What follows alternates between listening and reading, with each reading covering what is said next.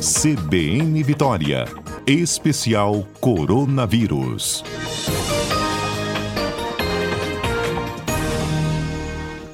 Pois é, no especial coronavírus desta segunda-feira, eu vou contar com a colaboração do médico Lauro Ferreira Pinto, médico infectologista, que está sempre aqui conosco, atualizando também a nossa cobertura completa da pandemia da Covid-19. Doutor Lauro, primeiro eu já queria te desejar um feliz dia do médico. Obrigada pela parceria de sempre aqui conosco.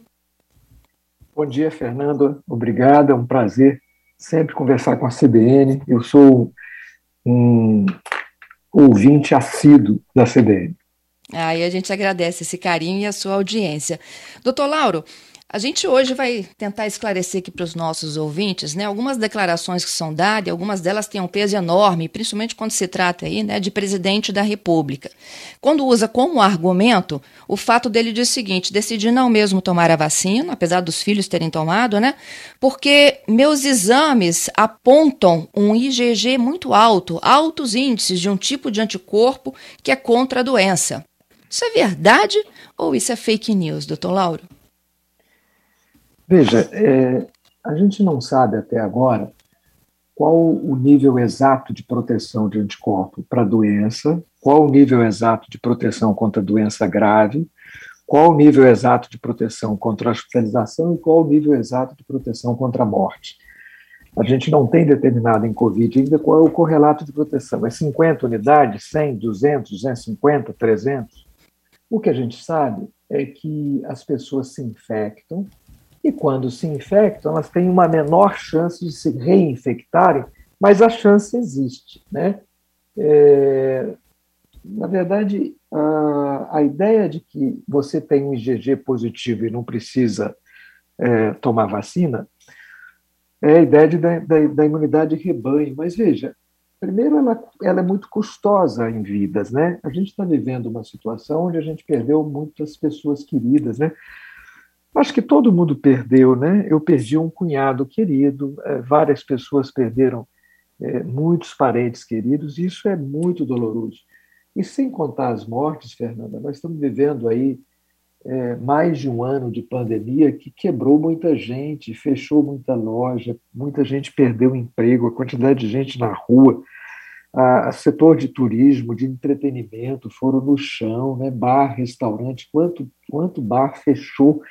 Nós precisamos voltar à vida, né? As pessoas, nós temos aí festas no caminho, Natal, Ano Novo, Carnaval, as pessoas querem voltar a se encontrar. Quanto mais proteção, melhor.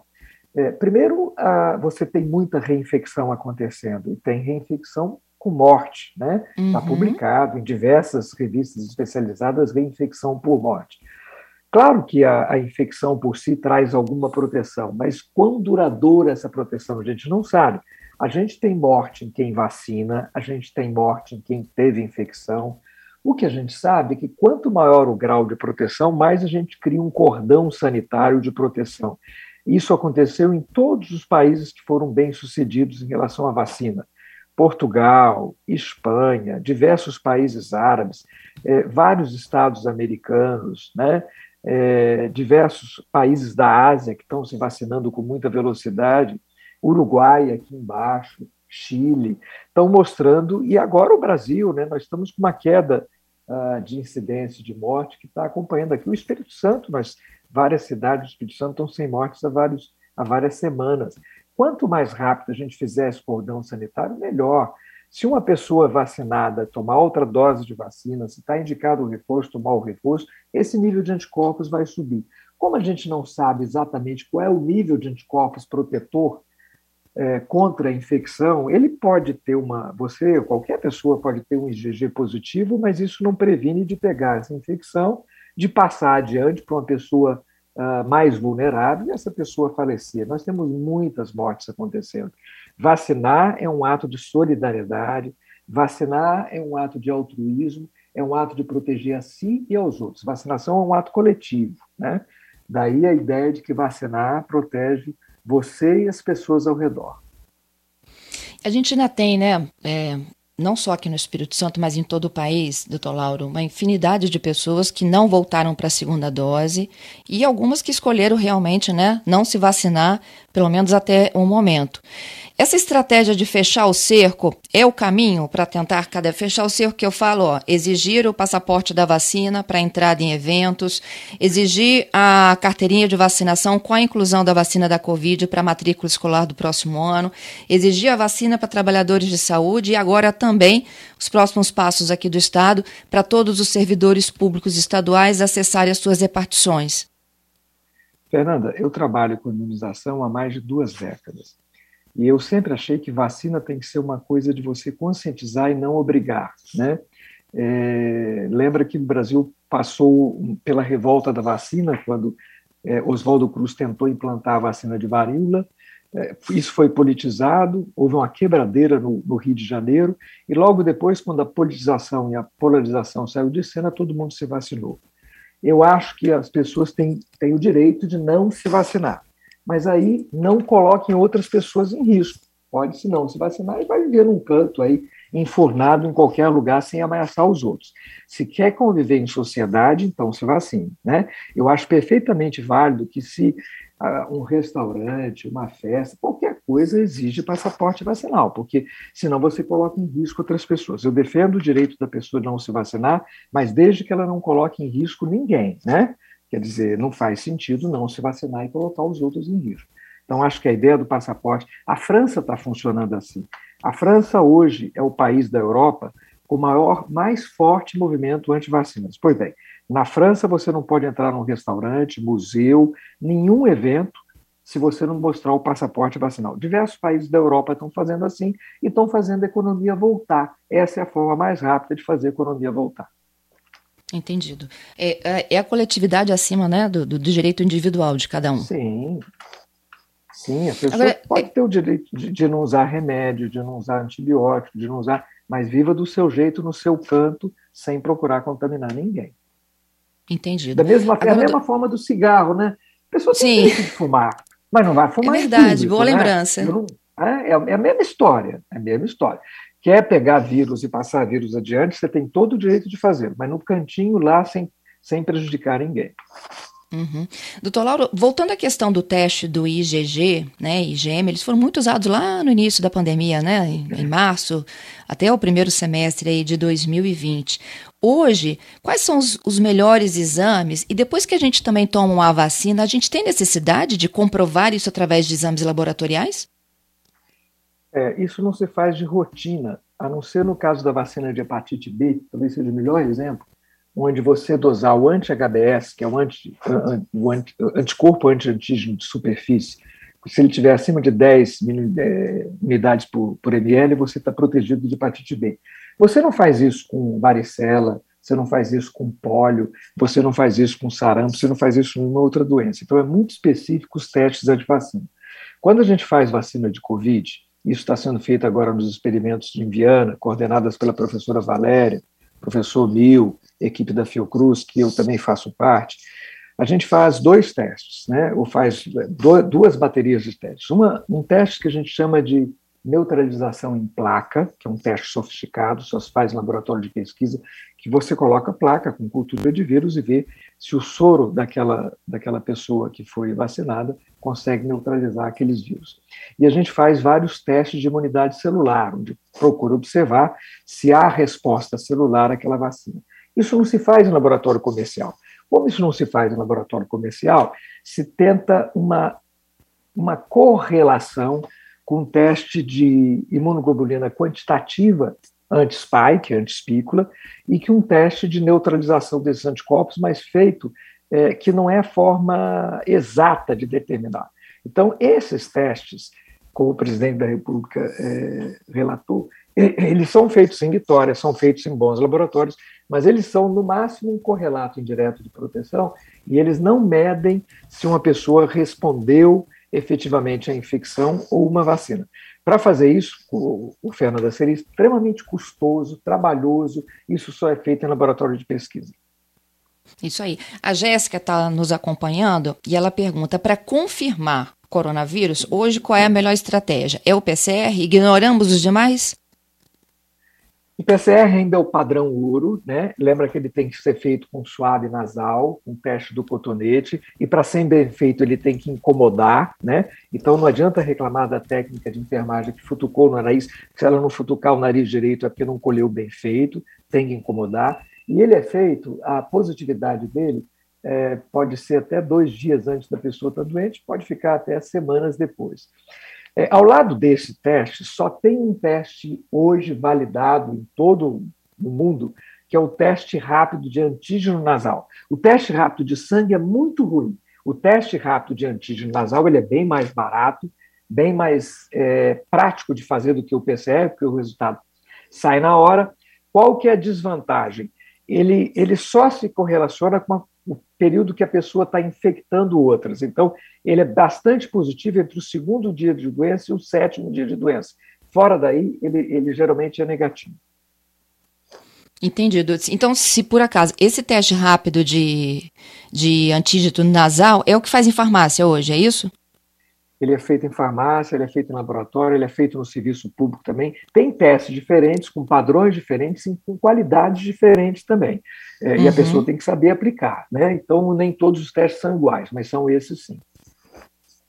São aqueles instantâneos que saem até 20 minutos Sim, o resultado. Isso, tá. Então, acho que é uma ótima explicação, porque se ele, eles não são tão ruins assim. Eles podem confirmar uma possível contaminação. O problema é a janela. É, o problema é a janela. Eles têm uma, eles têm, eles são mais ou menos 80, 90% de eficácia do PCR. Eles são muito bons, mas eles estando negativos, eles não excluem. Se tiver negativo, a pessoa tiver uma suspeita forte, é, é, é indicado fazer o PCR.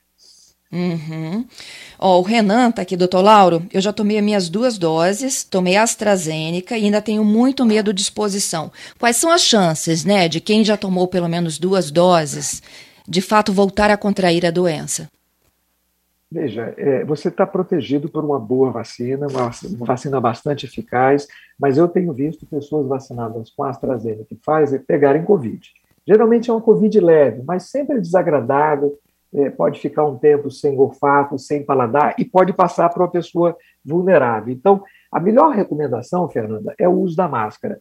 É, veja, e aí é importante usar seu programa. A gente deu tanta importância ao usar álcool gel. Eu fico olhando assim, aqui todos os protocolos têm álcool gel em tudo quanto é lugar, mas esse negócio de álcool gel, a gente supervalorizou muito isso, sabe? Limpar tudo quanto é compra, tudo quanto é coisa que chega em casa, e a gente acaba. É... Claro que lavar a mão e passar álcool gel na mão é importante, mas esse excesso de higiene nas compras era melhor a pessoa cuidar mais da máscara que ela está usando. Se é uma máscara boa, se ela está prendendo bem o nariz e a boca, se ela não tem é, todo, não tem nenhuma fresta para o ar entrar, se todo o ambiente fechado a pessoa usar uma boa máscara, ela está se protegendo melhor nesse momento. Ambientes isso fechados. É muito... E isso vai para mais alguns anos, não é isso, doutor Laura? A gente não vai abandonar a máscara assim de pronto. Fernanda, é, eu não sei se há alguns anos, mas eu diria que até o Natal, até o Carnaval, eu acredito que a gente vai estar usando máscara. Você sabe, é, os orientais eles têm um costume tão, tão correto. Se alguém começa a espirrar, ele vai para a rua, vai para o aeroporto, vai de máscara, né? Uhum. Vai de máscara. A gente podia adotar esse. Começou a espirrar, achou que está gripado, bota uma máscara. Por que, que você vai espalhar é, vírus e, e bactéria onde você tiver, se você tem alguma coisa que é respiratória e é transmissível. Tem bactérias, tem vírus respiratórios que são transmissíveis. Exatamente. E em períodos do ano, como o inverno, por exemplo? É, não sei. Você sabe que é, eu, eu, eu, achava, eu fiz uma viagem para a Ásia é, pré-pandemia, fui para Singapura e, e, achei tão curioso. Algumas pessoas de máscara no avião, eu acabei pegando uma virose respiratória, passei mal. Eu hoje penso voltar a fazer viagem longa, levar a máscara talvez seja muito recomendável, porque você evitar a viagem é, virose respiratória. Eu não sei, pode ser que essa. O ocidental não gosta muito disso, não, né, Fernando? As pessoas não gostam muito de máscara. Mas eu acho que esse, esse, esse tipo de cuidado de você estar em ambiente muito poluído, você estar de máscara, talvez seja uma coisa que a gente pudesse incorporar. Agora, doutor Lauro, com esses quase dois anos né, de enfrentamento à pandemia da Covid, hoje, especialmente no Dia do Médico, o que mudou na tua relação aí, né, da medicina, do médico paciente, nesses dois anos que aterrorizaram, assim, né, um, um marco para gerações. É, eu, eu acho que os profissionais de saúde, aí não é só o médico, né, os enfermeiros, os técnicos de enfermagem, as pessoas que trabalham em hospitais, as pessoas todas nunca trabalharam tanto, nunca trabalharam tanto sob pressão, porque é, não é só a responsabilidade por tantas vidas, né? Mas essa discussão política de remédio, essa polarização, acabou criando muita, muita dor e muita e muita muito afastamento de pessoas queridas, né?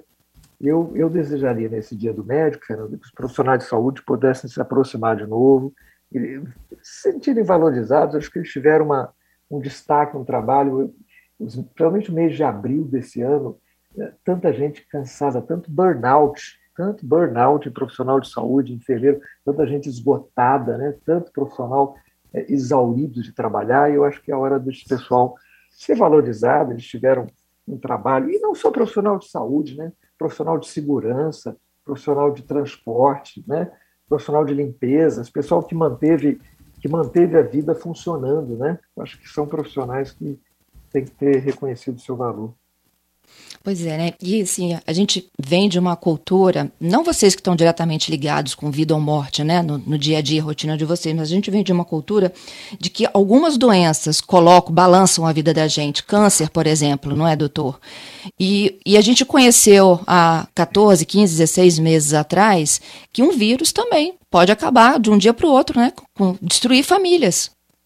É, mas se, se você for ver a história da humanidade, isso já aconteceu antes. Né? Aconteceu com a gripe espanhola em 1918, que foi muito mais grave do que essa, porque, veja, o mundo inteiro tinha em 1918 algo em torno de 1,8 bilhões de pessoas. Nós temos seis vezes mais do que isso, cinco, seis vezes mais do que isso. E naquela época a gripe espanhola matou 50 milhões. Nós estamos chorando com 5 milhões de mortes de Covid que a gente deve alcançar até o final do ano. Quer dizer, Imagina, proporcionalmente, a gripe espanhola matou talvez 100 vezes mais. É uma coisa de louco, né? Lembra a peste na Idade Média? Se você vê a história da Idade Média, a peste destruiu nações, destruiu impérios, destruiu cidades, né? Então, a história da, da humanidade é a história de pandemias. E se a gente olha antes da, da, da Covid, nós tivemos o ebola, que assustou, tivemos a zika. Lembra quando a zika surgiu? Lembro. Houve, uma, houve um ano que praticamente nenhuma, nenhuma mulher queria engravidar com medo da, da zika. Então, volta e meia a gente passa por, por sustos com doenças infecciosas, isso é da história da humanidade. Bom, tenho mais ouvintes aqui querendo conversar contigo. O Judson, ele pergunta se o senhor acha que haverá a terceira dose para a AstraZeneca, para quem se imunizou com a AstraZeneca. Veja, é, isso, isso tem que ser avaliado passo a passo na pandemia. Por que, que surgiu a terceira dose agora com a Pfizer? Porque é, começou lá para agosto, setembro, começou, o Ministério da Saúde, aqui o secretário da Saúde também começou a notar, é, de repente, de novo, hospitalização e morte de idosos que tinham sido vacinados com a Coronavac lá atrás, que foi a primeira vacina disponível e que a imunidade começou a cair. E aí a vacina melhor para fazer o reforço era a vacina da Pfizer, é a vacina mais potente entre as que a gente tem, né?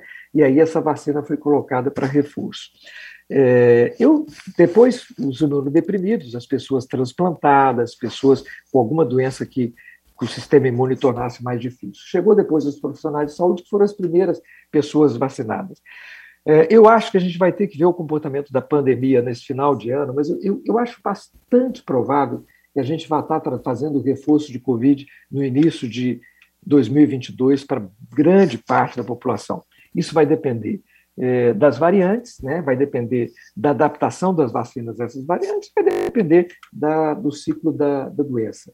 É, mas eu, eu sou bastante crente de que vacina de Covid vai ser uma realidade ainda no ano que vem e talvez no outro ano, até a gente ter essa situação bastante sob controle. O Gerson pergunta se o senhor tem casos aí de pessoas que se recontaminaram com Covid ou que apresentaram Covid depois de duas doses da Pfizer. Sim, claro, claro. É, atendi mesmo semana passada é, um casal jovem que veio dos Estados Unidos com duas vacinas Pfizer e quadro clássico de Covid, perda de olfato, perda de paladar. Isso é fácil de entender. Todas essas vacinas elas foram é, fabricadas a partir da variante Wuhan, que é a primeira variante do vírus de dezembro de 2019. Nós já estamos na variante Delta, que já mudou muito a espícula do vírus. Então, a vacina ela consegue evitar principalmente forma grave, hospitalização e morte.